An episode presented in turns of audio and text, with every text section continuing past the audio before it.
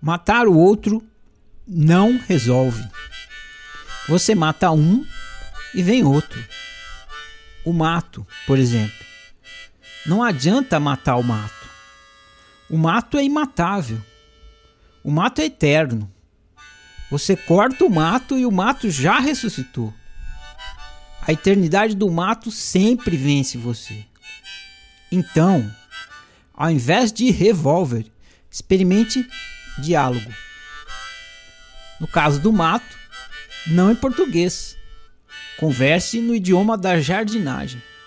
Por exemplo, se você quiser dizer ao mato que o jardim está uma bagunça ou que o lugar dele não é no canteiro de rosas, pegue um tesourão e expresse a sua opinião. O mato crescendo novamente é ele respondendo para você.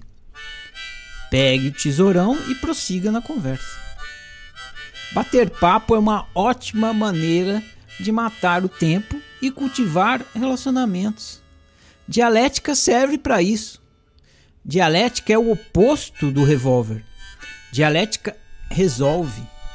O revólver mata qualquer possibilidade de relacionamento. Dialogue com o mato. Você irá descobrir que nem o mato precisa matar você, nem você precisa matar o mato.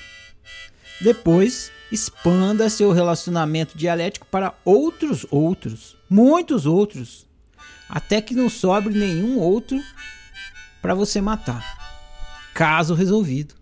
Você matou o revólver está pronto para viver em paz. The answer, my friend, is blowing in the wind. The answer is blowing